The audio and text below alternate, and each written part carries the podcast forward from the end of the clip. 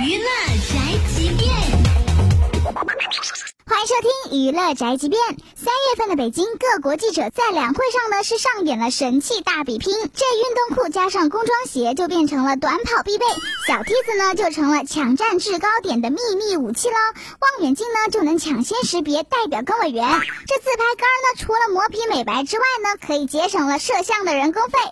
如果你没有采访车的话，一副好的膝盖就特别特别的重要了。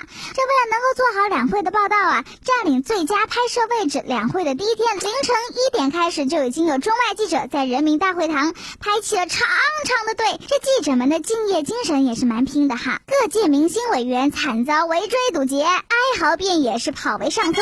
宋丹丹、赵本山狭路相逢遇记者，方护栏赶紧逃跑。王小刚呢，则是沿着小树林边溜进了会场，面对着重重的包围，无法突出重围啊！这专业卖队友十几年的刘翔大喊了一声：“呀！”